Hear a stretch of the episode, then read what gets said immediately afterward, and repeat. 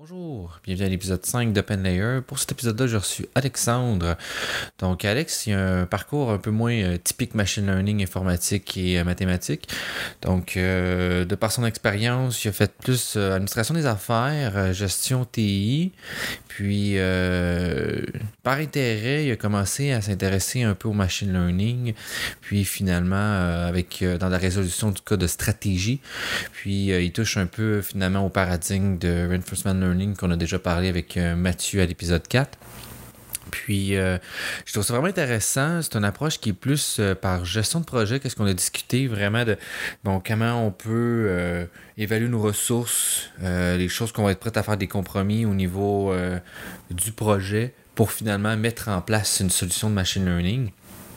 Euh, c'est sûr qu'il n'a pas terminé encore son parcours, donc j'aimerais vraiment ça le recevoir plus tard pour voir vraiment l'avancement de sa vision de comment mettre en place un projet du machine learning euh, slash AI. Puis euh, vraiment un podcast intéressant. Donc aussi en fin de semaine, donc bon on parle milieu août, il va y avoir un événement, puis on va faire une captation spéciale où est-ce qu'on va expliquer justement l'organisme que moi et d'autres collègues on met en place qui s'appelle DotLayer, finalement qui est l'initiateur euh, derrière le projet de OpenLayer. Puis on va faire un peu de QA euh, sur euh, c'est quoi qu'on tente de mettre en place, c'est quoi un peu. Donc c'est un podcast qui va être un petit peu différent. Euh, puis j'ai plein d'autres bons invités qui s'en viennent aussi. vous avez des propositions aussi de personnes que vous pensez que je devrais recevoir, des gens que vous pensez qu'il pourrait avoir quelque chose d'intéressant qu'on pourrait discuter, faites-moi en part, vous pouvez m'écrire directement sur Facebook ou en commentaire sur la chaîne YouTube. Si vous avez d'autres commentaires aussi, gênez-vous pas. Donc, pour finir, j'aimerais ça remercier mes commanditaires, donc la Gilles, l'Allier, le Spla et Dotlayer qui me supportent dans mes activités. Merci encore. Puis euh, sinon, ben bonne écoute.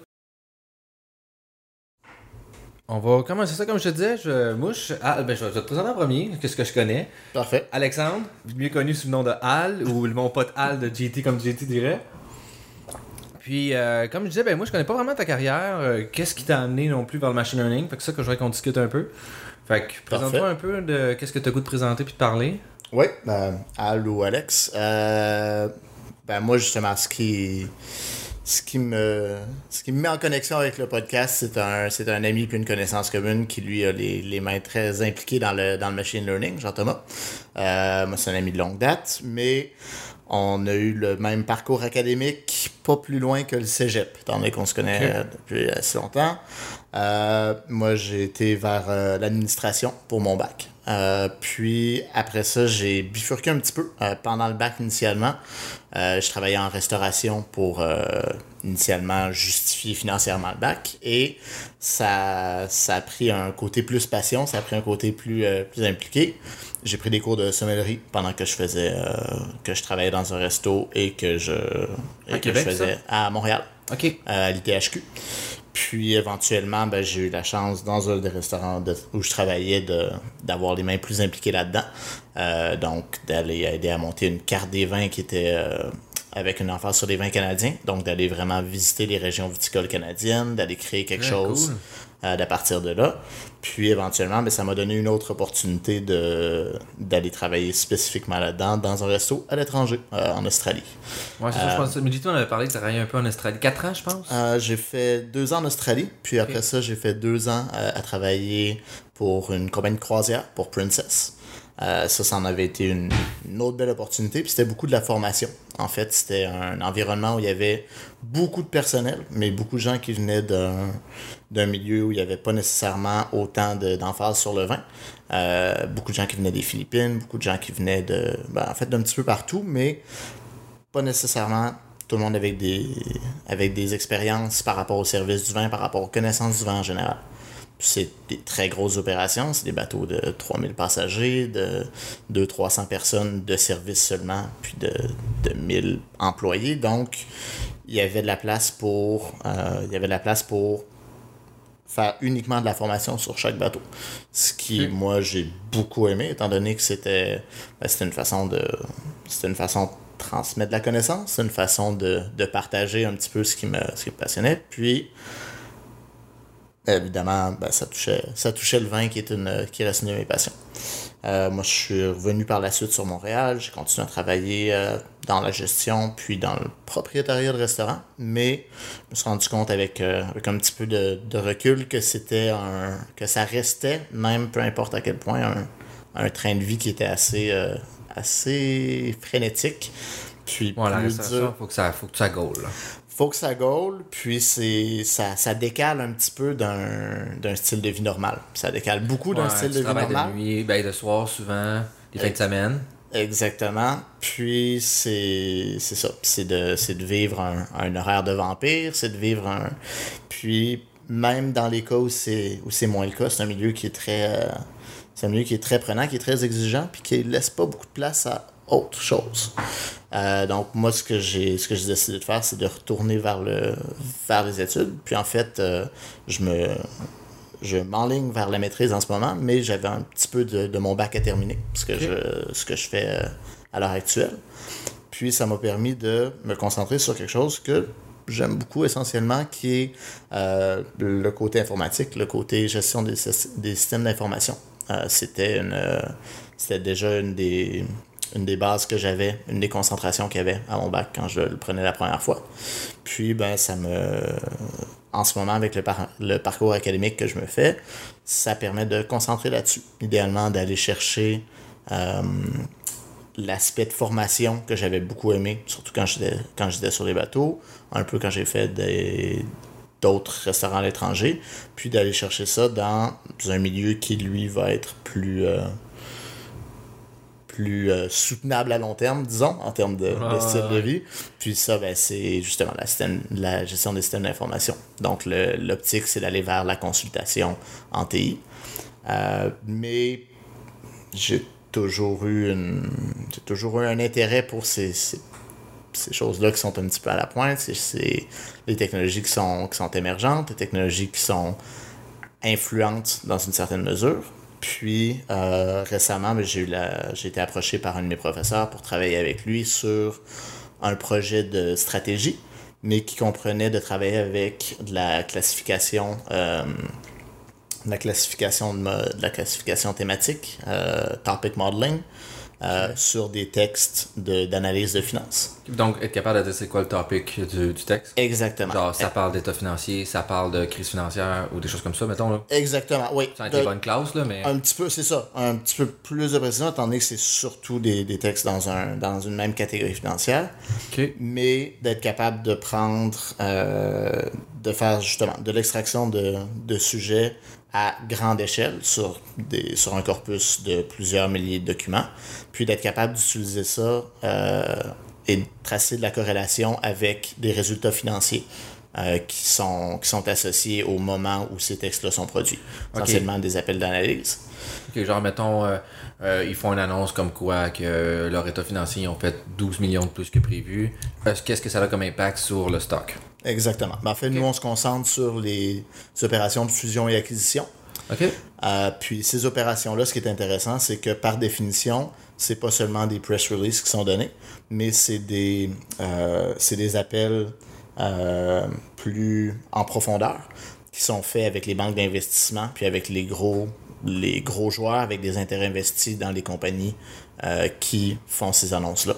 Donc essentiellement, il y a, il y a une, il y a un sujet, il y a une façon de, il y a une façon de l'approcher par sujet, mais il y a aussi une façon de l'approcher par sentiment, étant donné qu'une des, qu'une des variables qu'on regarde, c'est à quel point est-ce que le marché a l'air réticent ou a l'air enthousiaste par rapport à une certaine transaction. Comme mettons présentement Air Transat et Air Canada, qui est un bon exemple. Il y a Exactement. beaucoup d'articles de journal qui se font, puis qu'il y en a qui sont pas contre, comme il y en a un qui a été bloqué présentement. Là. Qui est un Exactement. bon exemple de sentiment ou la perception sociale face à ça, le collectif plutôt. Là. Ben, c'est c'est précisément ça. Donc, nous, on commence avec les textes qui viennent plus d'analystes, mais justement, d'être capable d'intégrer ces, euh, cette notion-là de sentiment. Puis surtout, ce qui est intéressant, c'est que la littérature du côté financier mentionne, a tendance à mentionner que c'est pas que tout ce qui est qualitatif comme texte est définitivement pas intégré de façon optimale dans les résultats financiers.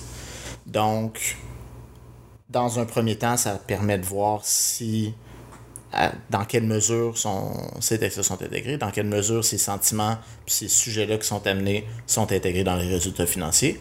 Mais dans une autre mesure, ça peut peut-être amener à essayer de découvrir un outil pour juger puis pour essayer d'intégrer ces, ces thématiques-là dans les outils quantitatifs qui existent déjà puis qui sont, euh, qui sont mis à profit du côté, euh, du côté financier. OK. Donc, le, le sujet lui-même, moi, je le trouve très intéressant du point de vue stratégie, du point de vue gestion. Mais la raison principale pour laquelle j'ai été amené, c'est que j'avais un petit peu de j'avais un petit peu de, de background en programmation. Puis c'est à ma surprise pas quelque chose qui est très commun dans ma faculté euh, à l'université. Donc y a-tu des cours? Il y a des cours. Euh, c'est plus élémentaire que ce à quoi j'aurais tendance à penser. Il y a des il y a de plus en plus de monde qui vont aller chercher ces cours de base-là, ces introductions à la programmation, mais c'est ça reste encore, à ma surprise, quelque chose qui est plus, beaucoup plus l'exception que la règle. Puis rarement plus que pour toucher un peu, comprendre de façon en surface, si on veut. C'est quand même surprenant, c'est quand même il y a une spécialité qui est gestion des systèmes d'information, mais que tu ne saches pas comment ça fonctionne. Il y a quelque chose qui me dépasse un peu. Ben, sans, dire que je suis capable de démonter un ordinateur, de dire quelle pièce qui est quoi, puis comment telle pièce interagit avec ça, mais tu sais, au moins dire Ah, tel langage de programmation, c'est tel paradigme. Ça me, ça me surprend beaucoup aussi, mais je me rends compte que ça, dans une mesure, ça a un certain sens, étant donné qu'il y a beaucoup sur la, beaucoup sur la gestion de projet, beaucoup sur les. Il y a un côté il y a un côté relation il y a un côté relation humaine c'est ça ouais, c'est ça beaucoup plus science de gestion il y a une côté mais en même temps tu sais je veux dire un développeur en tout cas personnellement je, suis comme un petit peu plus collé présentement sur le côté développeur puis les développeurs sont tellement incompris dans ce genre de projet là que autant que les autres ils ne communiquent pas nécessairement bien parce que t'en as tes regards, t'es comme, mais tu peux-tu faire un effort de communiquer, s'il te plaît, là, t'es super technique, t'es très qualifié, mais quelqu'un qui connaît pas ton langage ne comprend rien de qu'est-ce que tu dis. Puis autant que l'autre bord, tu sais, comme, il me semble y a un bout de chemin qui pourrait être fait, je crois, qui, qui aurait un intérêt collectif à le faire. Hein? Ben, on est très, très d'accord là-dessus, parce que moi, c'est une des raisons pour laquelle j'essaie de, de me faire un parcours où il y a plus de de profondeur du côté technique. C'est la raison pour laquelle, justement, ben, on, ben, travaille côte à côte pendant, pendant cet été. C'est que ce, ce projet-là m'a parlé beaucoup parce que ça me permet de faire du perfectionnement qui n'existerait pas au sein de la faculté, c'est-à-dire de mettre les ben, mains dans le moteur du côté. Ben, exactement. De, de voir. Là, tu fais du Python, c'est ça? Euh, oui, principalement. D'autres? Principalement, j'ai fait un peu de Node.js, euh, j'ai fait un peu de JavaScript, puis. Euh... Ok, mais as quand même une bonne idée de la programmation. C'est pas des langages faciles d'approche, là. JavaScript, là, euh, des fois, là, c'est le bordel, là. Il y a, ouais, il y a pas mal de Les callbacks, puis tout, là, c'est désagréable, là. Ben, je pense que pour, pour apprendre initialement, ça, ça semblait pertinent comme euh, ça semblait pertinent comme langage, mais dès que ça devient plus complexe, effectivement, ça commence à. Ça marche pas bien. C'est pas un langage ça commence bien, à se mêler. Euh, mais j'ai eu beaucoup un parcours autodidacte là-dessus, donc c'est d'apprendre à gauche, à droite, de prendre des ressources, puis... Beaucoup Internet, livres, c'est quoi? Euh, Mettons quelqu'un qui voudrait faire la même chose que toi, qu'est-ce que tu as commencé? Euh, je pense que la... Qu'est-ce que tu as trouvé pertinent dans ça? la ressource plus récente, parce que j'avais touché un petit peu à la programmation plus jeune. J'avais euh, beaucoup plus jeune, puis là, je vais travailler mon âge. Mais... avec GT sur le site web de jeux vidéo? Euh, non, mais au même moment, euh, brièvement, on, on faisait des sites web exactement avec, avec d'autres amis où justement on apprenait HTML, on apprenait. Okay, t'as initié à l'univers geek de l'informatique si on veut. Oui, ben c'est ça. Il y a eu un moment où ça a été le désert, t'en as pas refait. Puis là, tu t'en remets dedans. Exactement. Mais euh, j'ai toujours essayé de garder un petit contact dont j'avais pris, je me souviens, j'avais pris un cours sur euh, EDX pour, euh, EDX pour C Sharp. J'avais il y a un site que j'avais beaucoup aimé pour me remettre justement dans le JavaScript qui était Free Code Camp qui était ah, oui oui oui oui Code Camp ouais ça a l'air pas pire qu'est-ce qu'ils font pour vrai? J'ai été j'ai beaucoup, beaucoup aimé. Jusqu'à un certain point, ils ont fait une refonte du site il y a, je pense, deux ans, quelque chose comme ça. Puis moi, il y a une des, une des mécaniques qui avait été. qui que j'adorais dans ce site-là, qui était essentiellement. Je sais pas si je vais l'utiliser de la bonne façon, mais c'était des, des tests unitaires pour voir si tu réussissais ton, euh, ton, ton exercice correctement. Ouais, ouais, il faisait une coupe de tests là, euh, pour voir le comportement, si fait, ça avait de l'allure ou non. là. Exactement. corrigeait finalement, une correction automatique. C'était une correction automatique, puis tu avais une certaine t'avais une certaine dynamique avec la console qui était intéressante. Euh, puis on fait une refonte du site il y a comme deux ans, je pense. Puis ça, ça a été ça a été changé pas pour le mieux à mon avis. Euh, donc je l'ai pas beaucoup utilisé par la suite. Euh, mais sinon, oui, du, du matériel ici à gauche, justement, des choses comme. Je pense que ça, c'est assez fantastique, là, les ressources qui sont disponibles euh, gratuitement en ligne. Data puis, euh, Camp, euh, tout ça. des affaires de même, là, c'est Exactement. sens, là. Moi, il y a. Je, sais- je, je travaille j'apprends beaucoup mieux. J'apprends beaucoup mieux en général quand c'est par projet, quand c'est par objectif. Donc, je vais, je vais essayer de- d'accomplir quelque chose, puis en chemin, essayer de faire ce qu'il faut pour apprendre le nécessaire pour le faire. Ok. Euh, j'ai bon j'ai un petit frère qui lui euh, avait un, un intérêt à apprendre euh, de la programmation puis à travailler avec l'informatique euh, avec le côté hardware avec le côté le côté physique je lui avais acheté il y a quelques années un Raspberry Pi pour pour sa fête et j'en ai profité pour m'en acheter un aussi puis commencer à Faire des petits projets avec ça. commencé à faire des petits projets là-dessus. Donc, j'ai commencé à travailler sur Python là-dessus euh, pour travailler puis pour, euh, pour créer une interface, euh, pour créer une interface web. Commencer à jouer un petit peu avec Node.js. Donc, c'est c'est vraiment des choses qui ont été apprises. C'est très, très éclectique. Je suis certain que pour un, pour un bac bien, bien ficelé, il y a des choses où je serais euh, cruelly lacking. Il y a des choses que je je connaîtrais pas du tout. Puis il y a certains, il y a certains endroits pointus où j'aurais une connaissance beaucoup plus développée que ce qui est nécessaire parce que Tu as c'est mis ça, beaucoup, vraiment de temps sur des choses pour essayer d'apprendre des compétences. Exactement. tu dis, OK, voici mon objectif, qu'est-ce que j'ai besoin de connaître pour atteindre cet objectif-là? Tu apprends au fil, tu fais ton exploration jusque-là pour te rendre là. Exactement. Dis, OK, mais c'est cool, j'ai appris ça, puis après ça, tu essaies un autre projet. exactement. OK. T'as-tu déjà essayé des projets d'ML, de machine learning, des choses comme ça, pour apprendre euh, comme la classification, comme Kaggle, des choses de même? Euh, non, ben en fait, j'ai, j'ai fait. Euh, ce que Jean-Thomas m'a, montré qui était par la suite essentiellement du reinforcement learning. J'ai essayé. Tu as commencé avec le RL direct? Euh, je, je sais pas, si- je vais te décrire le projet, puis tu me dis dans quelle catégorie ça tombe, mais c'était dans l'optique de d'essayer d'y aller aussi intuitif que possible, puis de voir à quel point mes intuitions étaient bonnes, mauvaises ou ça, puis d'en profiter pour euh, d'en profiter pour trava- travailler à apprendre Python. Euh, j'ai essayé d'identifier un problème qui était euh, qui était optimisé dans, dans une mesure, qui était assez simple, qui était assez facile à définir. Puis je suis tombé sur le blackjack. Le blackjack a des règles très fixes, très strictes, puis relativement faciles à transcrire en termes algorithmiques. Euh, et il y a un comportement, il y, a des, il y a des décisions à prendre qui sont binaires essentiellement à plusieurs points. Donne-moi une carte ou non, C'est assez simple comme ça, là. Exactement. Ou tu splits ou non, c'est- assez ça. simple C'est- comme environnement d'exploration, C'est mettons. très simple comme, euh, comme environnement de décision. Puis, il y a une solution trouvée. Il y a ce qu'on appelle les, le base strategy au blackjack, qui essentiellement il y a quelques variations sur les règles. Donc, en prenant un ensemble de règles qui est assez reconnu, en fonction des cartes que tu as et en fonction des cartes que le dealer a, tu as des décisions qui sont optimales, statistiquement parlant. Euh, ça, c'est centré évidemment sur la possibilité de compter des cartes. Moi, j'ai décidé de faire un système qui était agnostique de ça. Mais l'objectif, c'était tout simplement de faire un système qui joue à répétition, qui se récompense quand une décision amène une victoire et qui se punit quand une décision amène une défaite. C'est- pas mal la définition du RL, euh, exactement. C'est un agent Puis- finalement qui fait une séquence de décisions. Puis à la Exactement. fin, un reward. En fait, les rewards qui sont accordés. Puis lui, il essaie de maximiser l'espérance de ce reward-là à long terme. C'est ben c'est dans ce cas-là, je pense que c'est assez proche effectivement parce que c'est ça, c'était l'option de dire parfait.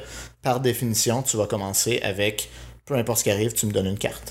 Puis au fur et à mesure que tu apprends tes décisions, au fur et à mesure que tes décisions te donnent du feedback, ben tu vas ajuster ce comportement-là.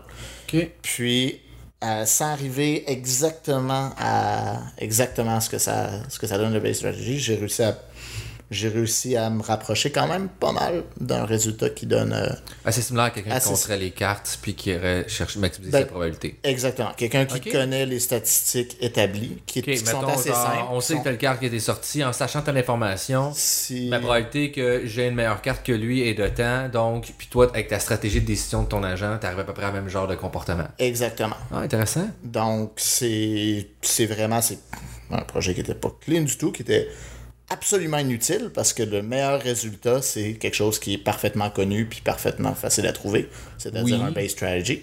Oui, mais c'est une bonne façon d'apprendre. puis T'as un baseline qui est connu. C'est- Tu à quel point ton implémentation est bonne ou non. Exactement. Tu Il y a souvent des gens, des fois, qui commencent à embarquer dans des projets en se disant je veux tout, tout, tout explorer, mais il n'y a pas de baseline, ils sont pas capables de se comparer, puis ils partent avec le modèle le plus fort. C'est commence par quelque chose de simple. Donne-toi une chance de comprendre qu'est-ce qui se passe, puis tranquillement itérer vers quelque chose qui est plus de plus en plus meilleur. Tu sais. Ben, moi, Tu c'est ça. donné une chance d'apprendre. C'est pour ça que j'ai c'est un des c'est un des, des critères de décision pour choisir ça quand j'ai quand j'ai fait ce projet là, c'est je le sais si je me je le sais si je me dirige vers quelque chose qui a du sens ou non parce que je connais la bonne réponse. Je sais c'est quoi le l'optimal pour ça.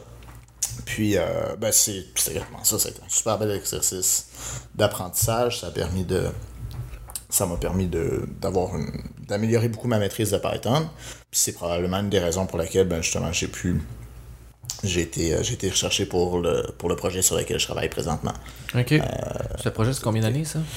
Euh, ben, en fait, c'est un projet de recherche qui n'a pas une, euh, une date de départ ou d'arrivée fixe. Je trouve ça assez intéressant. C'est un c'est pas un projet qui est euh, qui est contingent sur des résultats spécifiques. C'est Ok. un c'est un cachet qui est donné sur de la recherche dans ce départ dans ce cool. ce domaine-là.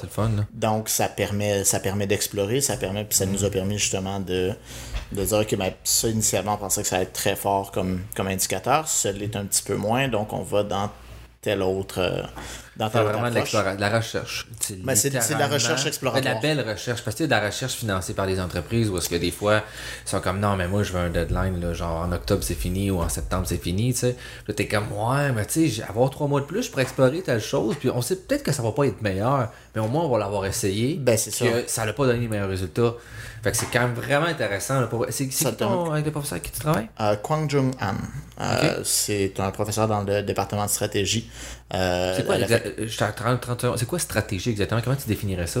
Que Ben, dans ce cas-là, fois, t'en parles, je sais pas comment définir ça. Dans ce cas-là, c'est euh, les décisions, euh, les décisions, on va dire macro en stratégie corporative.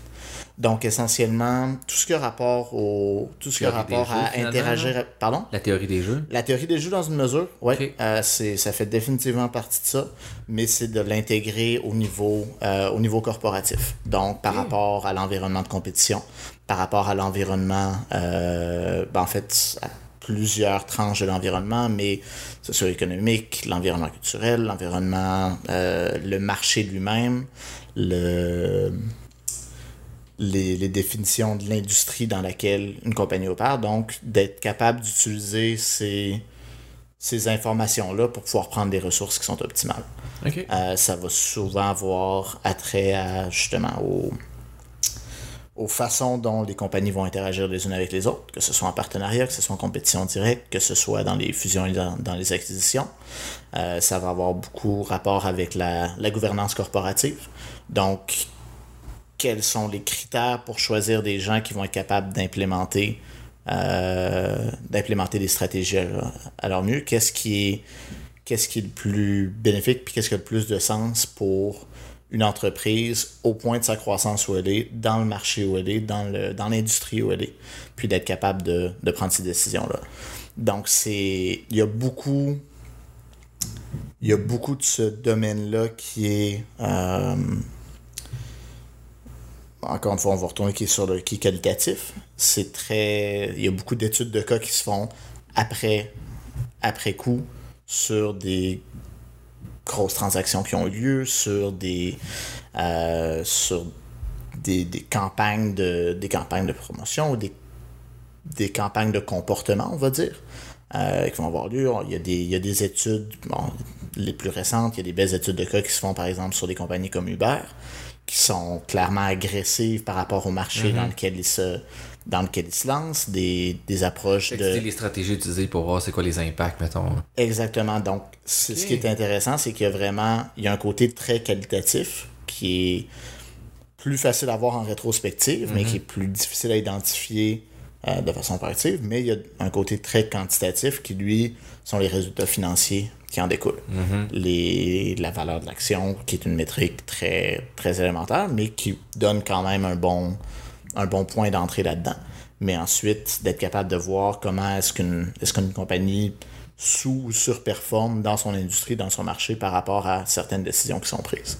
Donc ça, c'est vraiment le, le, bon, le département de stratégie, le, le, de, ce- de ce d'explorer milieu-là, ça, exactement, d'explorer ces, ces questions-là. Donc c'est vraiment par rapport à, justement, par rapport au ce projet sur lequel je travaille, ça se concentre sur les transactions de fusion- de fusion et acquisition mais ça permet de voir justement qu'est-ce qui est, qu'est-ce qui est mentionné, qu'est-ce qui est le- d'être capable d'identifier des sujets.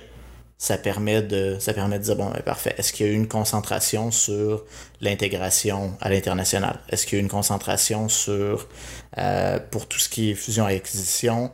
Euh, Un des gros enjeux c'est la, la préservation puis les intégrations de culture entre deux compagnies par exemple. Comment est-ce que Ouais, Comment est-ce qu'une culture corporative, comment est-ce que... Ça intègre, mettons, qu'achète une startup qui n'a pas du tout le même genre de culture. Exactement. Est-ce que c'est quelque chose qui est... Est-ce que c'est quelque chose qui est fait de façon euh, intégrative? Est-ce que c'est fait dans l'option de dans l'option d'avaler? Est-ce que c'est fait dans, dans l'option de euh, naturaliser, si on veut, la, la nouvelle compagnie? Est-ce que c'est au contraire, on achète pour acheter le, le produit, puis ben, la- le capital humain est pas, est pas un facteur ou est pas important de ce côté-là? Ouais, ok. Donc, c'est c'est intéressant de pouvoir justement essayer de créer ces liens-là entre des termes, puis des façons de, des façons de mentionner les choses qui sont des fois ouvertes, des fois cachées. Parce qu'il y a des choses qui sont plus difficiles à dire Ouais, de ouais, façon ouais. ouverte. Quand je mentionne une quand je mentionne une acquisition qui est intégrative, il y a personne qui veut dire Ah, on va acheter la compagnie pour la technologie, on va les garder pour deux semaines, puis quand on est capable, quand on a les, les patents puis que c'est intégré, Ciao, tout le monde est tout le monde est remercié. Ouais, ouais. La réalité, c'est que c'est ce qui arrive, puis plus, plus souvent qu'autrement, dans ces startups-là, les gens sont bien compensés monétairement pour cette, pour cette acquisition-là, mais c'est difficile d'avoir un appel avec les investisseurs et de le dire de façon ouverte. Ouais, ouais, ouais, je comprends, ok. Donc, c'est d'être capable d'identifier qu'est-ce qui va. d'être capable d'identifier ces thèmes-là, d'être capable d'identifier ces, ces manières-là. Qui, qui, qui signifie que ça va s'en aller vers là. Exactement. OK. Puis dans quelle mesure euh, tu commences à beaucoup à t'initier, nous autres, avec, tu viens beaucoup au Graal, finalement, le, le groupe de recherche en pressage automatique. Dans quelle mesure tu vois ça, euh, que tu vas utiliser du ML dans ce genre de tâches-là pour faire de la stratégie? Dans quelle mesure la littérature commence à aller vers ça? C'est-tu comme quelque chose qui est vraiment exploratoire encore ou ça fait déjà qu'une couple d'années que ça a été lancé? On est, on est où à peu près dans ta connaissance là, du sujet actuel? Euh, du côté spécifique, du côté stratégique, il y a, je pense, déjà une, une volonté à intégrer le ML dans. Ben, Mais c'est pas encore fait. C'est juste comme, hey, on, on trouve ça cool, on commence à s'intéresser, mais comme La- tu as dit, euh, la main-d'œuvre pour le faire n'est pas qualifiée pour en faire. Ils sont Ben, pas c'est- programmés. la modélisation par sujet, c'est quelque chose qui. Topic modeling, j'essaie de voir c'est quoi la meilleure traduction pour ce.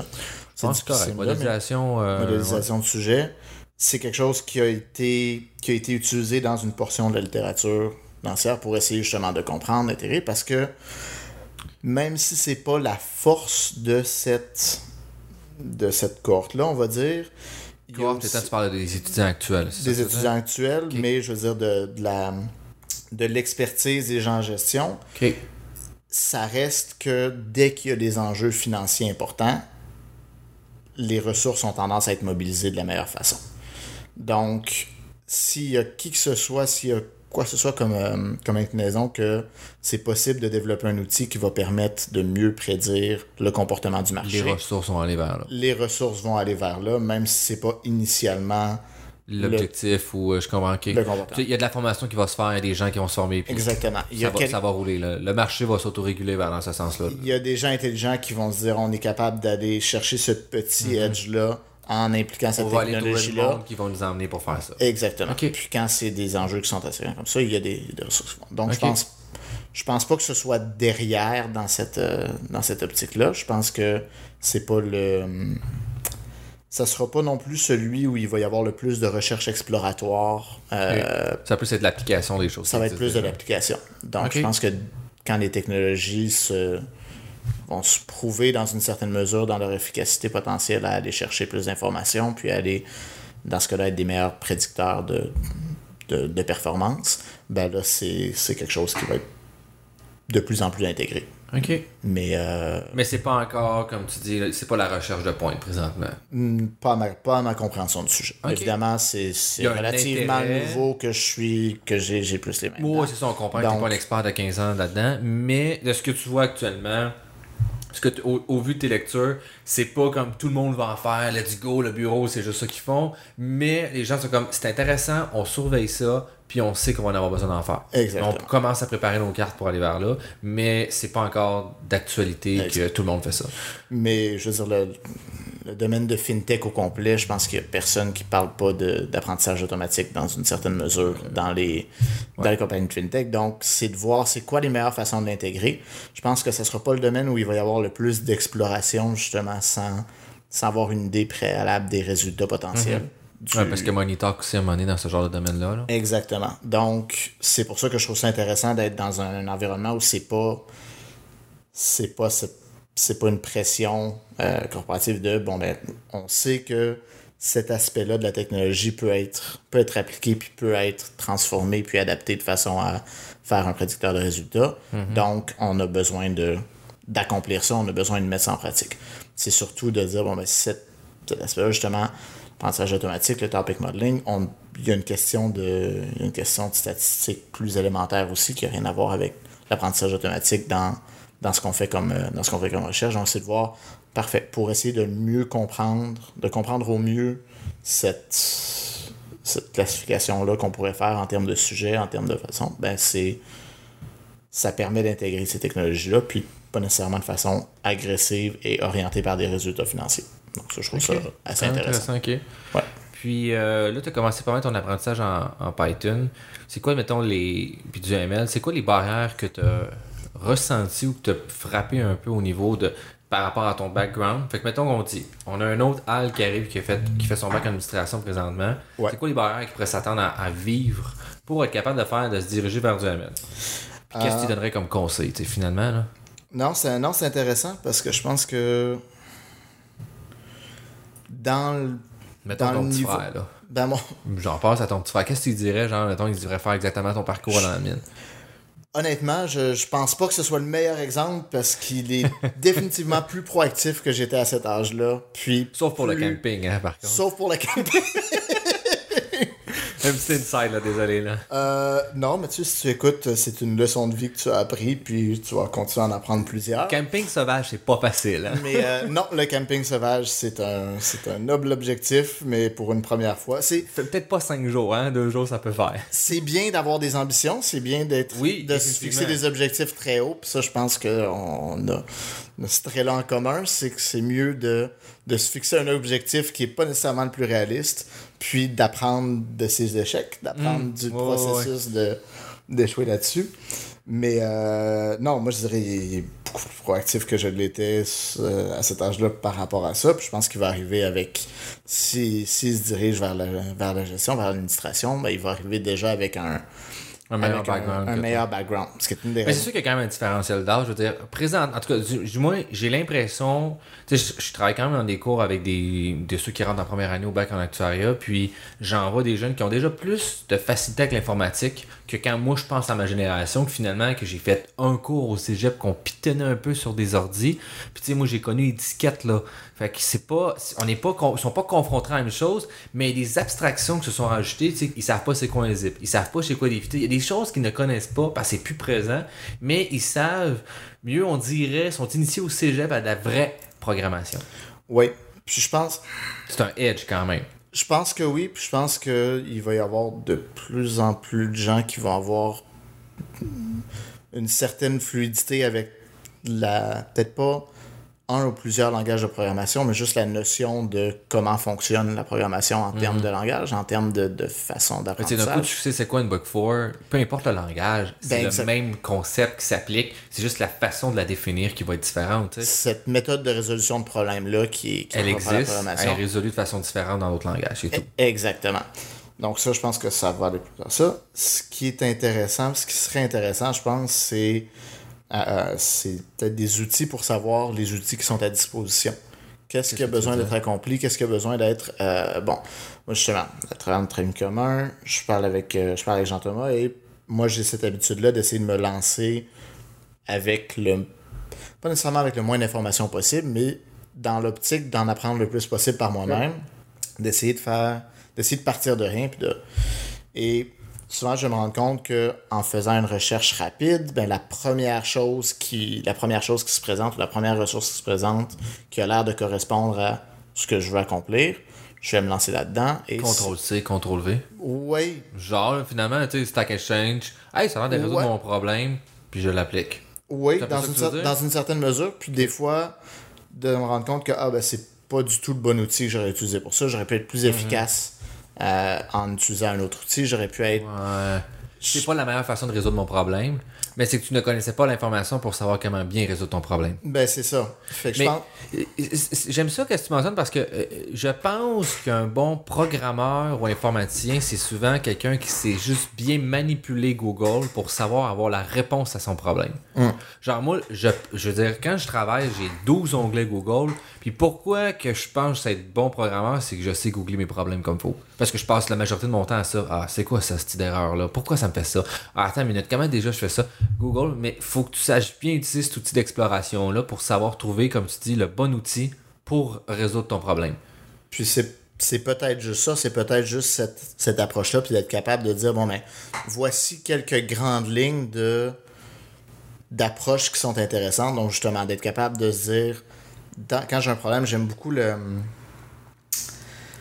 J'aime beaucoup l'approche de euh, diagnostic différentiel, on va dire. Euh, la résolution de problèmes par, par partie, puis d'être, capable d'identifier d'être capable d'identifier puis d'isoler la source du problème en éliminant les en éliminant les sources potentielles de certaines parties. Ben, ce que tu m'expliques là, c'est- on appelle ça du TDD en fait en programmatique. C'est euh, Test Driven euh, Test Driven Development. Finalement, c'est de Ok. dire, OK, c'est quoi le, le minimal que je peux faire pour mon comportement de qu'est-ce que je veux faire? Mettons, j'ai une fonction qui calcule la moyenne. OK, ben si je donne des nombres, je veux qu'il me retourne la moyenne. Tu sais, mettons, là, tu codes ça. Puis après ça, ça donne un échec. Parce que là, tu donnes des nombres négatifs. Ouais, OK, c'est pas le comportement que je m'attendrais. Donc, tu vas- Là, une autre petite modification. Puis là, c'est itératif comme ça. Qui est souvent les choses qui amènent à avoir une architecture de test qui se construit à côté du- de ton code, en même temps que tu développes ton code, puis tu testes la plupart des comp- à- du moins les comportements que tu es confronté au fur et à mesure, puis ça te permet de savoir, ah ben là, en changeant ça, je casse ça, je fais log de moins 1, puis log de 0, tu sais, c'est pas le même comportement, mais c'est dans la même zone, tu sais, ça- c'est censé me se retourner un A, mais il y en a un qui est-tu vraiment la même chose que l'autre? Puis là, c'est tout ça, tu peux être capable de redéfinir ton code. Fait que c'est une approche qui est vraiment prisée présentement. Ben, c'est- moi, je trouve ça super intéressant que tu, tu le présentes comme ça parce que je pense que je me suis rendu à cette façon de penser-là dans une certaine mesure, puis aussi que possible, mais par, une, par un autre chemin. Euh, pas avec l'informatique comme base, puis pas avec la conception de système, mais avec la résolution de problèmes. Puis, ça n'a pas nécessairement eu euh, besoin d'avoir rapport avec l'informatique.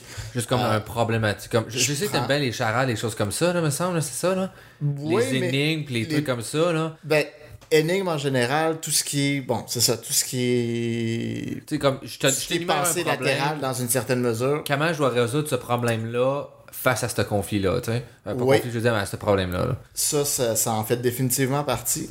Mais moi, je plus, plus terre à terre, bon, encore une fois, je, je reviens avec la, avec la restauration comme milieu. Quand tu, tu travailles dans, dans, dans une assez grande variété de, de positions, puis d'endroits différents, puis là, tu finis par avoir besoin de prendre une petite expertise dans un peu tout.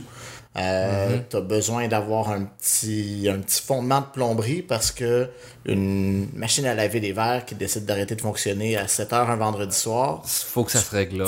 c'est ça, tu peux pas attendre la- l'arrivée de Puis lui, il coûte 600$, piastres, là, regarde, il reviendra lundi, là, on répare ça là. là. Ben, c'est exactement ça. Je- Il y a du monde qui veut le manger. Là. tu as besoin d'être un peu frigoriste parce qu'un air climatisé qui, est- qui a ce, que genre de problème-là, En Australie, ça t'apprend c'est exactement ça. Puis c'est la même chose par rapport à, disons, un système informatique que tu n'auras pas nécessairement mis en place de A à Z, mais que tu as besoin de comprendre. Si, euh, si tu fonctionnes avec des imprimantes en cuisine, puis que la Les seule... imprimantes en cuisine? Ouais, les, les modes de communication les plus, les plus courants dans les restaurants, c'est des imprimantes en cuisine qui sont connectées au système. Ah, de- oui, oui, de qui, qui POS. imprime les commandes. Qui impriment les commandes, Oui, qui impriment les.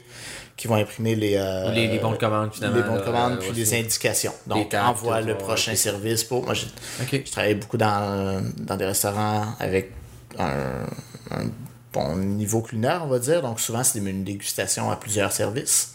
Euh, donc, il va y avoir d'expédier, il va y avoir d'envoyer des instructions, il va y avoir. Donc, c'est un, c'est un système qui a besoin de fonctionner quand même très précisément. C'est pas seulement de passer un, de passer un bouton.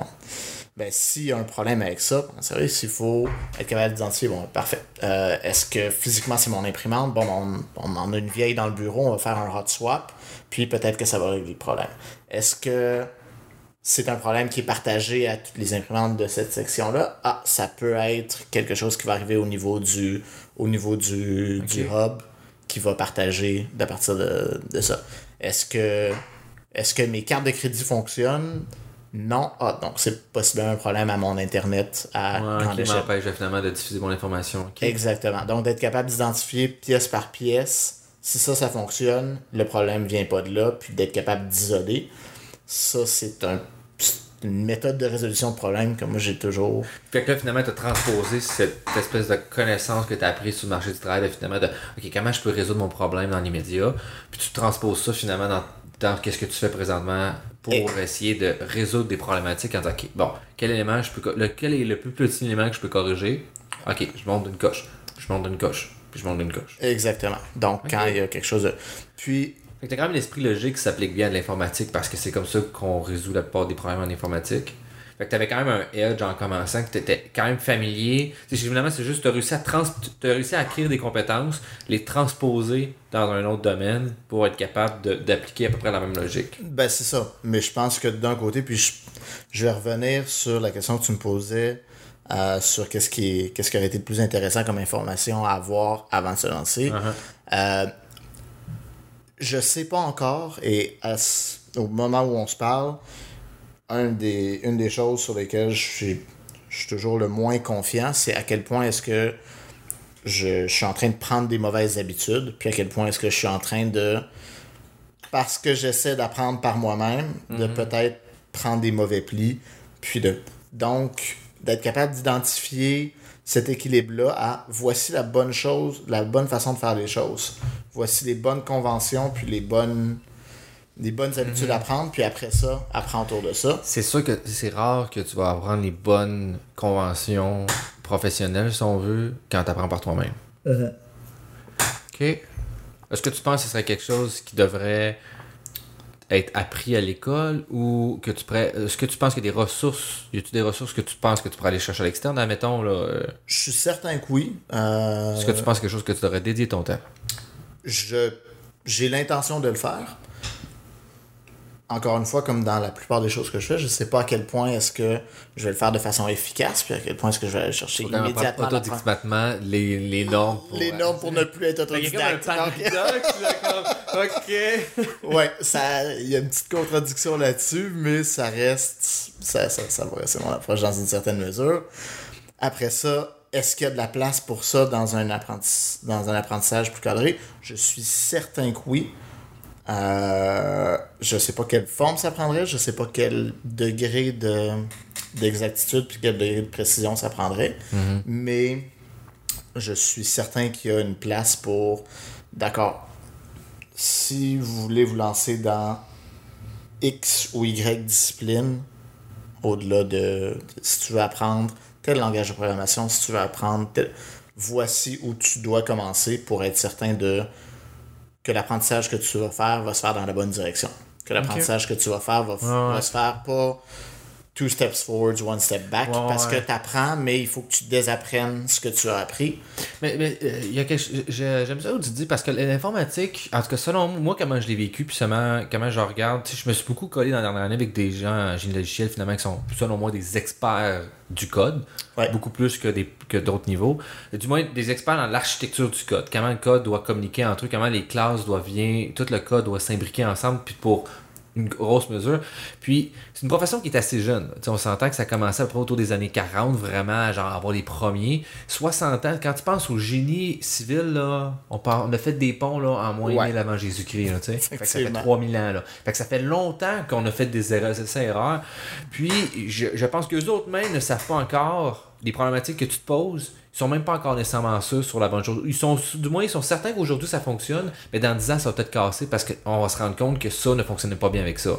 Puis, un des, du moins, une recommandation que moi je fais beaucoup des gens qui veulent commencer, s'initier, puis qui sont ouverts à ça, comme tu me dis, c'est le livre Clean Code, probablement JT t'en a parlé. Là. Oui, ça fait partie de mon reading list, ça fait partie de... C'est un livre qui est excellent, mais c'est des, des- Si on veut, c'est des espèces de. de, de de règles qu'on pourrait. Mais c'est pas des règles. Pas, non, c'est pas une règle. C'est plus comme. Écoute, on le sait toutes que ça, c'est pas une bonne chose.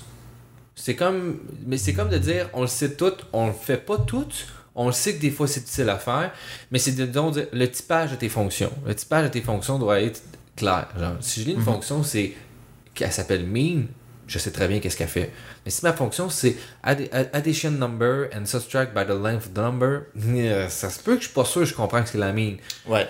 Fait que finalement, le parallèle qui, qui établit, moi du moins, comment je perçois le parallèle de dire, c'est écoute, quand tu écris du code, c'est comme si tu écrivais un texte. Tu as des paragraphes, tu as des sections, tu as des chapitres, ton code doit ressembler à ça. OK.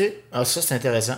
C'est finalement, c'est dire, OK, quand je, je regarde ton, ton, ton code, OK, ben là, je commence. OK, je- là, je suis dans, une, dans un titre, parce que, mettons, je suis dans tel package Python qui s'occupe de faire mes tools, mettons, toutes mes fonctions tools. OK, ça serait comme un annexe à la fin. Fait que ça, c'est ça mon chapitre. Puis à l'intérieur, j'ai des fonctions.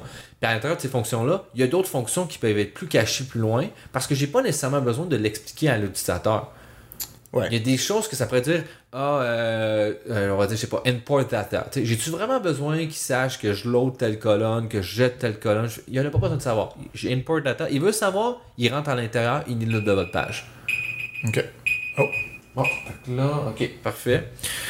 Euh, fait que, moi, du moins, c'est c'est l'espèce de, de, de, de, de boîte, je pense, dans laquelle on doit bien fonctionner, qui fait en sorte que. C'est difficile, par contre. là, je t'avertis, là, tu vas maillir parce que là, tu vas toujours te poser des questions si tu fais la bonne chose au bon moment. Je- C'est pas facile. my curse anyways, donc ça, ça va peut-être être, ça, ça va peut-être être un coup de main de savoir que... tu vas faire des erreurs, là. tu vas faire des affaires, t'es comme, voyons donc, j'ai fait ça. Mais c'est correct parce que, parce que moi, je pense, parce que j'ai des choses que j'ai faites, je suis comme, hey, j'ai vraiment fait ça, c'est stupide. J'ai perdu déjà trois mois de code parce que je tombe, j'ai, modifié des affaires, j'ai essayé de faire des affaires full cool. Après avoir lu ce livre-là, je disais, hey, je je suis hot, là, ça marche. J'ai ben c'est ça. J'étais allé deux semaines en vacances, je suis revenu, je comprenais plus rien. Mais plus rien, genre, j'ai jeté tout. Tout, là. Trois mois de travail, puis là, j'étais genre, ah, j'ai fait de la, du caca, là. Genre, un beau tas de marde, là, que j'ai chié à terre. Puis j'ai fait, hey, regardez ça comme il est beau, j'ai mis des fleurs dedans. Puis finalement, c'était pas beau. Mais, mais ça a été un apprentissage. C'est juste que ça se peut que des fois, tu vas jeter des affaires.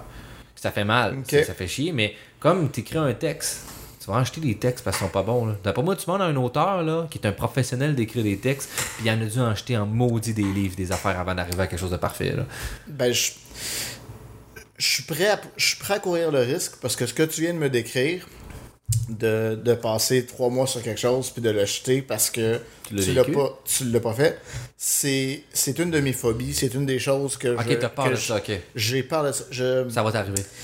Surtout un ça va, ça va m'arriver, c'est sûr, mais si je suis capable de minimiser ça, je suis, ça, ça je suis moins actif comme joueur de jeux vidéo que je l'étais il y a plusieurs années, mais de perdre une partie après avoir Ah. fait X nombre d'heures, puis de, Ah. il y a rien qui m'a causé plus souvent de laisser un jeu de côté, puis Ouais. de jamais y retourner, Ouais, ouais, c'est que le fait bon de j'ai, perdu Beaucoup de temps. J'ai Parce qu'il y a comme un L'objectif de ça, c'est de m'amuser. J'ai passé Ouais, 10 ouais. heures à m'amuser, je me suis amusé. Si je recommençais, je m'amuserai pas parce que je l'ai déjà fait. J'ai déjà accompli ça. Puis je vais plus de l'avant à partir de là. Ouais, ouais, on Le nombre- là. Le nombre de jeux que j'ai juste. Parce que ça, ça m'est arrivé, là. Ouais, ouais. Non, non, je comprends la frustration aussi, mais, mais c'est- correct parce qu'en même temps, c'était comme un apprentissage de dire, ben, j'ai pas envie que ça m'arrive une autre fois. Fait que qu'est-ce que je peux faire? Mettre en place pour finalement. Mais c'est difficile avec l'ML parce que le machine learning, c'est très rapide. On essaie de travailler très rapidement. Il y a beaucoup de choses qui sortent. C'est souvent, tu sais, c'est difficile d'avoir des bons paradigmes de programmation appliqués à du parsing de data, là. Ouais. Mais il y a toujours moyen d'avoir des fonctions, disons que tu cliques une expression régulière sur euh, des champs de texte, tu es capable de dire, ben, je la segmente en petites pièces, puis je suis capable de donner un nom que je sais que j'extrais ça, puis que je suis capable de le tester en lui donnant une, une phrase, puis de savoir si je l'ai brisé à un moment donné ou non. Il y a moyen quand même de mettre ça en place. C'est juste que, tu sais, je dis ça, mais là, je pense que mon code, là, je suis en train d'écrire, j'ai pas fait ça, là. Ben, Puis je le sais, puis je vis avec le, je vis avec le stress, de- puis je m'en rends compte parce que là, j'ai parsé du data l'autre fois, je me suis dit, ah non, il manque de l'information, là. Mais moi, j'ai un autre dataset que j'ai tagué. que- Fait que là, je, me- là, je viens de perdre du temps, mais parce que j'ai pris la décision de pelleter de la merde en avant de moi. Ben, je- tu- pendant que tu me dis ça, je, T'as pensé à des là, ben, affaires, hein? ça, là, moi, je travaille à partir d'un corpus où c'est incroyablement le pas pratique, mais ça vient, ça vient tout de PDF. Ok, c'est des PDF que vous parsez en plus. C'est des PDF qu'on parse. Donc, C'est pas facile. Pas, mais tant qu'il n'y a, a pas de mathématiques, ça va pas si pire. non, pour, pour ça, ça va bien, mais justement, c'est d'essayer d'essayer de m'assurer que j'intègre ça comme du monde parce que je veux quand même un certain niveau de granularité dans, euh, dans mon information. Je vais être capable d'identifier qui parle, je vais être capable d'identifier la position de la personne qui parle, puis d'être capable d'ess... parce que finalement, tu tags automatiquement ton dataset? Euh, oui, ben en fait, ce que je fais, c'est que je, je, je me suis créé des, des méthodes d'extraction que je- moi je trouve bien clever en ce moment, mais peut-être que je vais partir deux semaines en vacances puis plus rien comprendre. C'est ça. Mais. C'est ça dans- le gros risque. Parce que ça arrive les vacances, là, t'en prends, là. Ben, c'est ça. Ou du moins, tu mets le projet de côté, parce que ta session recommence. Fait que tu vas probablement mettre un peu le projet de côté. Mm-hmm. Tu vas mettre moins d'heures. Puis à un moment donné, tu vas retourner. Tu vas être comme, ah, j'ai deux journées. Puis là, tu vas perdre une journée à juste sortir ton code. Ça, puis. Ça- mais c'est ça, ça m'est arrivé justement dans un bloc où je revenais parce que je me suis rendu compte, quand j'ai peut-être pas fait les tests unitaires dont j'avais besoin, puis qu'il y avait une certaine, il y avait un certain field que je populais qui était ma, je faisais une extraction automatique de la date de la du, du transcript. Puis ça fonctionnait dans une immense majorité des cas, mais j'avais pas réalisé que ça, ça, restait, ça brisait dans un, dans un certain cas de figure. J'avais pas testé pour ce cas de figure-là, donc les. Là, ton dataset est plus bon. Garbage in, garbage out. Hein? Je- ben c'est ça, donc là il faut que je, faut que je revienne, faut que je. Là, ah, qu'est-ce que j'ai fait là? C'est quoi cette ligne de Là, code-là? Pourquoi j'ai fait qui ça? c'est qui a écrit ce code-là, puis qu'est-ce qui, qu'est-ce qui se passe là? Là, Là, tu tailles toi-même, mais tu tailles toi, là, trois mois, là. Ben c'est ça. là. C'est c'est ça. C'est. c'est- Mais c'est quand même bien que tu te confrontes à ça quand même. T'as pas du tout fait de back... euh, T'as pas un gros background informatique, tu te confrontes quand même à Pas ça, puis t'es euh, sûr que t'es... c'est sûr que t'es pas le seul. là. Je veux dire, d'autres qui sont en administration vont probablement être confrontés à la même genre d'affaires, puis surtout s'ils ont pas un bon gros background. Fait que je les comprends de pas. C'est difficile de s'intéresser à ça quand t'as autant d'échecs. Ben c'est ça. Je pense que. Je pense que ça prend. Oui, ça, ça prend d'être capable de. D'être capable puis de vouloir apprendre de ces, de ces petites erreurs-là, d'être C'est capable de. ça qui est difficile, là. Tu sais, mettons quelqu'un qui, est- qui est pas trop intéressé par l'informatique, puis là, tu lui donnes des problèmes, puis il fait juste se péter à la face tout le temps. Essaie de le garder, là, après ça, là, c'est tough. C'est ça que je pense qui est plus difficile à apprendre l'informatique, c'est de, finalement, de- d'intéresser les gens, pas juste leur dire, hey, t'en as besoin pour ta carrière. Oui, mais ça, Hmm. ça, répond, ça lève pas de lumière, là. N'y a pas d'exemple concret. Là, tu donnes des exemples, puis tout ce qu'il fait, c'est des erreurs, parce qu'il est comme, pourquoi ça marche pas, là? Il comprend. C'est- vraiment, tu sais, faut que tu aies une curiosité. Je, du moins, présentement, c'est le feeling que j'ai. Les gens que je vois qui performent le mieux, c'est des gens qui ont des curiosités vers ça, qui, sont, qui veulent se péter à la face avec l'informatique. Ben, je pense que je pense que oui, dans une mesure, mais je pense que ça ramène à quelque chose dont on discutait tantôt, à la méthode de résolution de problème. Puis on le voit, on voit le côté académique de l'informatique enseigné de deux façons différentes. Puis j'avais la discussion cette semaine à quel point j'étais surpris du, du scope du pro, du, d'un, d'un cours d'informatique de base, d'un cours d'introduction à l'informatique dans le département d'informatique versus un, que, un du... En administration des affaires, En administration, exactement. Puis,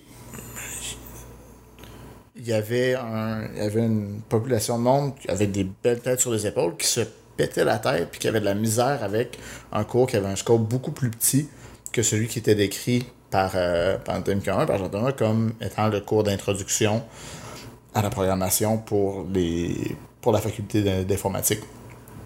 Je sais pas si c'est d'ajuster de degré de. Pas de degré de difficulté, mais l'échelle ou le. Fait que, attends, là, J'ai- ce que tu dis, c'est que, mettons, GT, mettons, quelqu'un qui était quand même bon dans ce scope-là d'informatique, qui avait de la misère à se rabaisser, à, à- à comme, à intégrer l'information qui Non, dans ce on, là? on, parlait du, on parlait du scope de deux, de deux cours d'introduction. Un Ah, qui était dans la faculté de gestion, puis un qui était dans la faculté de voir la d'informatique. différence de scope à la Puis- profondeur finalement qu'on essaie d'apprendre les acquis. Là? Exactement. Puis même si celui de la faculté de gestion était pas mal plus était pas mal plus mince comme scope, était pas mal moins Uh-huh. large, il y avait quand même pas mal de monde qui se pétait la tête dessus. Ok, je comprends, ok. Puis je pense que juste d'enseigner, juste de dire ben voici une méthode de résolution de problème, puis voici une approche de résolution de problème, ça pourrait avoir son ça pourrait avoir sa valeur. Uh-huh. Et non de juste dire, hey, voici de l'algorithmique, voici ça. Hey, on va essayer de résoudre un problème de façon itérative. Ben c'est ça. Donc je sais pas si Mais, mais je pense aussi, ce genre d'approche-là, il faut quand même tu une pensée assez logique. Il y a des gens qui n'ont pas cette approche-là parce qu'ils sont moins portés vers la logique, vers les mathématiques, qui sont c'est une méthode finalement assez mathématique. Ouais. Peut-être. Il y a, y a- y a peut-être là qui le. Je, du- je pense les gens habituellement qui vont en informatique qui sont souvent plus. ont un parcours plus sciences humaines, euh, des sciences nature qui est plus porté vers une pensée critique. Ben, peut-être pas une pensée critique, mais une pensée logique. Tandis que l'administration, souvent plus sciences humaines, qui est une pensée plus réflexion. Euh, on a des problèmes sociaux, quantitatifs. Puis de, j'ai l'impression que c'est une approche qui est différente. C'est une approche en profondeur. Que, tandis que l'autre, c'est une approche plus itérative jusqu'à temps de se rendre en profondeur. Tu sais. Ouais, ouais, je comprends ce que tu veux dire. Mais c'est. C'est ça, c'est deux approches de résolution de problème, mais je pense que c'est.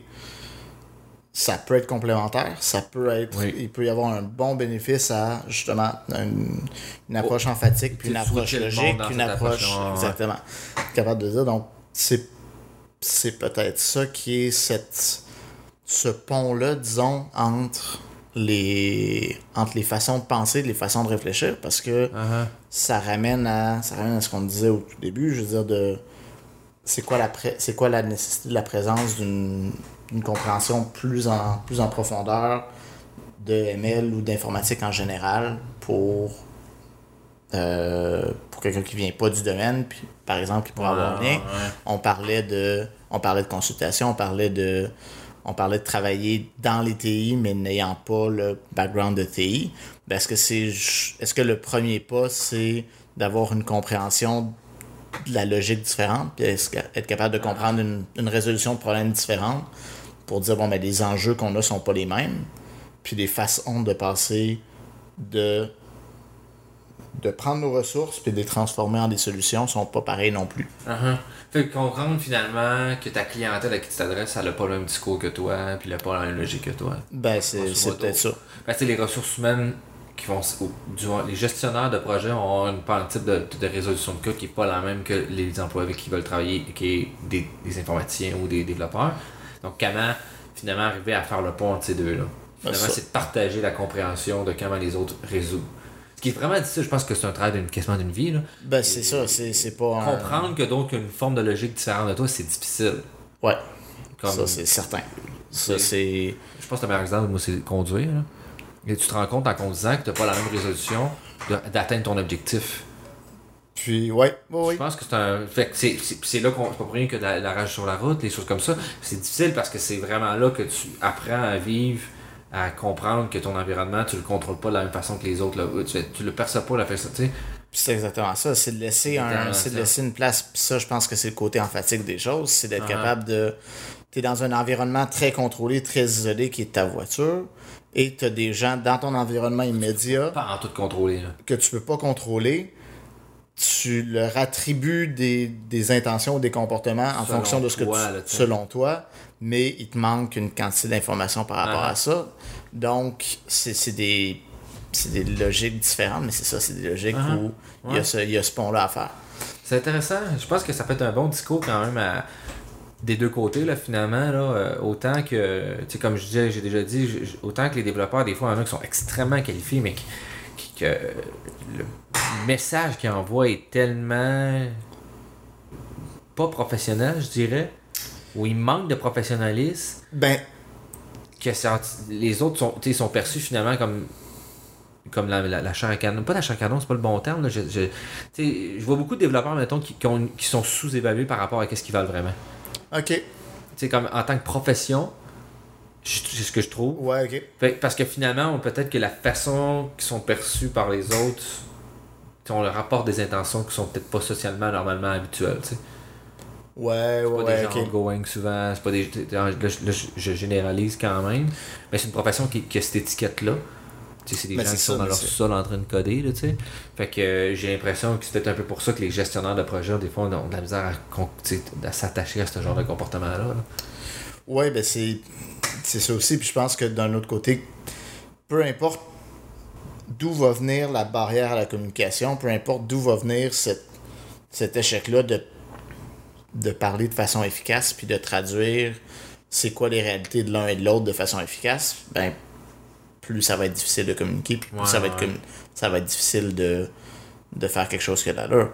Ben, si justement il y a des billets sur comment est-ce qu'un Mhm, est-ce comment qu'un l'autre devrait se est, comporter, là. comment est-ce que l'autre devrait se comporter si tu parles pas la même langue Ouais.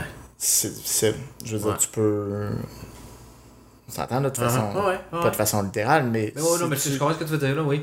Tu sais, on peut parler le français les deux, mais pas du tout s'exprimer de la même façon. Là. exactement Mais j'ai une question intéressante. C'est ma dernière question. Là, Euh, tu sais, là, tu es beaucoup plus en gestion TI quand même, mais tu, là, tu commences à aller faire vers la stratégie. Mhm. Comment tu verrais la mise en place d'une gestion de projet ML euh, au, au meilleur de tes compétences actuelles?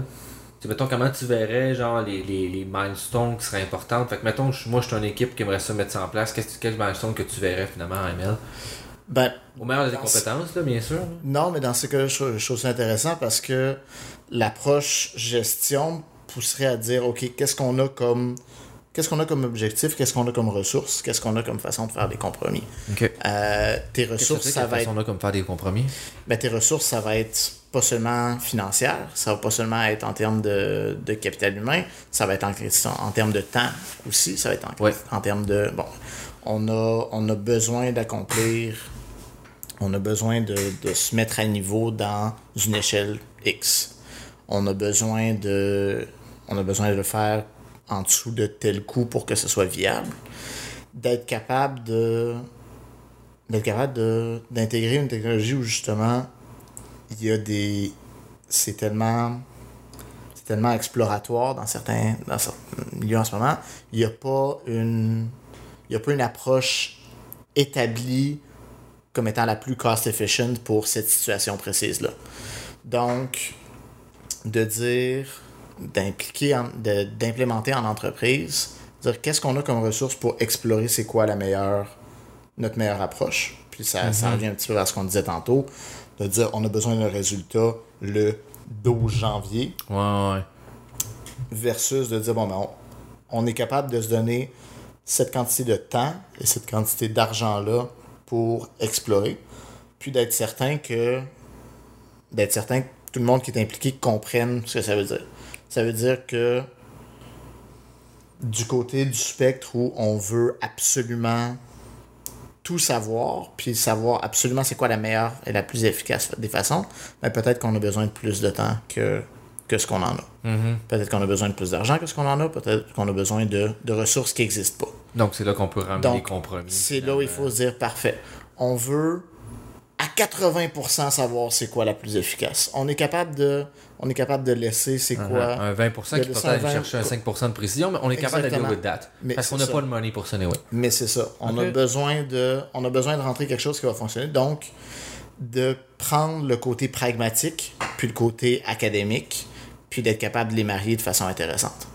Parce que ça c'est pas un problème qui est unique au ML, de dire, ben, il y a des réalités financières qui ont besoin d'être prises en considération, il y a des réalités de timeline qui ont besoin d'être, d'échéanciers qui ont besoin d'être pris en considération. Puis d'un autre côté, il y a, yeah, but that's so fucking cool. Genre, je- je- on est capable de, on est capable de tout là. comprendre, puis on est capable de. Je, pense pas que c'est- ça, ça se tient au génie, de- au génie logiciel ou Oh, au, à- n'importe lab. Là, je veux là. dire, c'est. des choses vraiment cool académiques, t'es comme ouais, mais comment je mets ça en, en, en, en aff- je peux pas, je peux pas faire de l'affaire d'argent avec ça, là, tu sais. Ben, c'est ça. Mais je veux dire, ça, ouais, mais si on faisait ça, on serait capable d'aller chercher un petit peu mieux, puis on serait capable d'aller chercher un petit peu mieux. Ouais. Est-ce que c'est. Le, le mot compromis semble, ça semble plate là-dedans, mais c'est de faire une intégration où les deux sont capables d'avancer. Tu es capable d'avoir le côté pragmatique qui est résolu, d'être capable de dire bon, ben, on, on, va, on va se faire. On va, on va changer nos attentes par rapport à par rapport à dans quel échéancier puis dans quel coup ça peut être fait pour dire bon, on s'adapte au fait que ce soit quelque chose d'assez évolutif, quelque chose d'assez exploratoire comme technologie. Puis de l'autre côté, ben on se. On, on accepte qu'on pourra pas faire tous les tests qu'on veut faire, qu'on pourra pas lancer toute la, la capacité qu'on veut lancer derrière ça. Académique, Parce que- mais académique. qu'on va chercher les, les moments, Exactement. les choses qui sont les plus intéressantes du moins. Parce que tu priorises, Ouais, parce que tu sais que tu vas avoir un certain nombre de temps, tu sais que tu, vas- tu vas avoir un certain nombre de ressources, mais tu dis, OK, je vais prioriser les solutions qui semblent les plus, les plus prometteuses, qui semblent les plus intéressantes, puis rentrer au fur et à mesure, si je suis capable, celles qui sont plus marginales, celles qui sont, celles qui sont moins précises, puis celles qui sont moins, euh, celles qui sont moins établies. Fait fait que finalement, c'est- vraiment de commencer en définissant bien comme faut son problème, ses ressources, puis les terrains d'entente qu'on est potentiellement capable de mettre. Est-ce que si ça fonctionne pas, on va. Ok.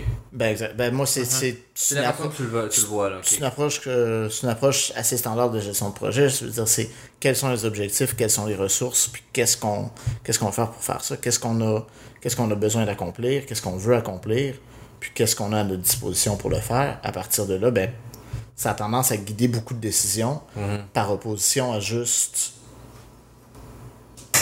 c'est super intéressant comme technologie, let's do it.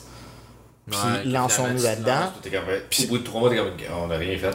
Ben, c'est ça. Mais t'as, t'as peut-être appris, puis il y, a Ouais. des il y a des situations où c'est parfait. Puis justement, dans, dans la situation où je me trouve en ce moment, Tu as fait ça plus. Parce que, Ben, hey, c'est je ça. me lance là-dedans, j'ai appris, mais Exact. tu n'as pas établi, tu sais, c'est quoi tes avantages. Tu n'as pas tout établi ton, ton approche parce que c'était pas nécessaire pour ça. ben c'est ça. Mais si, mettons, tu dis, hey, il me semble que je pense qu'il y a un problème que je pourrais résoudre pour me partir d'une compagnie, ben là, tu vas commencer plus à dire, OK, c'est quoi mes ressources, c'est quoi, puis comment je peux me rendre là? Exactement. De te faire, Oui. un, de, de te faire un échéancier, de faire Ah, voici mes objectifs, voici mes. À partir de là, ça change d'une situation à l'autre. Ça change d'une compagnie entre une compagnie qui veut se bâtir sur du ML qui n'existe pas du tout. Ouais, Puis ouais, qui a ouais, oui, peut-être. ouais. qui a peut-être le- Microsoft, mettons, qui n'a pas du tout le même genre de capital, mais Exactement. qui a déjà d'autres choses en place, mais qui veut commencer à faire des ML à l'intérieur de sa corporation. tu sais. Exactement. Que C'est un changement de culture en plus. Exactement. Tandis que l'autre, c'est une culture qui est établie au moment de le créer, tu sais. Ben c'est ça. Mhm. Qui est Puis- finalement le modèle startup, tu sais, un peu plus, là. Ben, c'est ça. Donc, c'est vraiment, c'est comment ça, comment ça peut être intégré. Puis c'est toujours, je pense que c'est c'est le paradigme en général de la recherche versus le, le côté, euh, le côté corporatif ou le côté, euh, le côté académique. C'est, il y a, il y a une beauté puis il y a une pureté à la recherche où c'est la connaissance pour le bien de la connaissance. Ouais.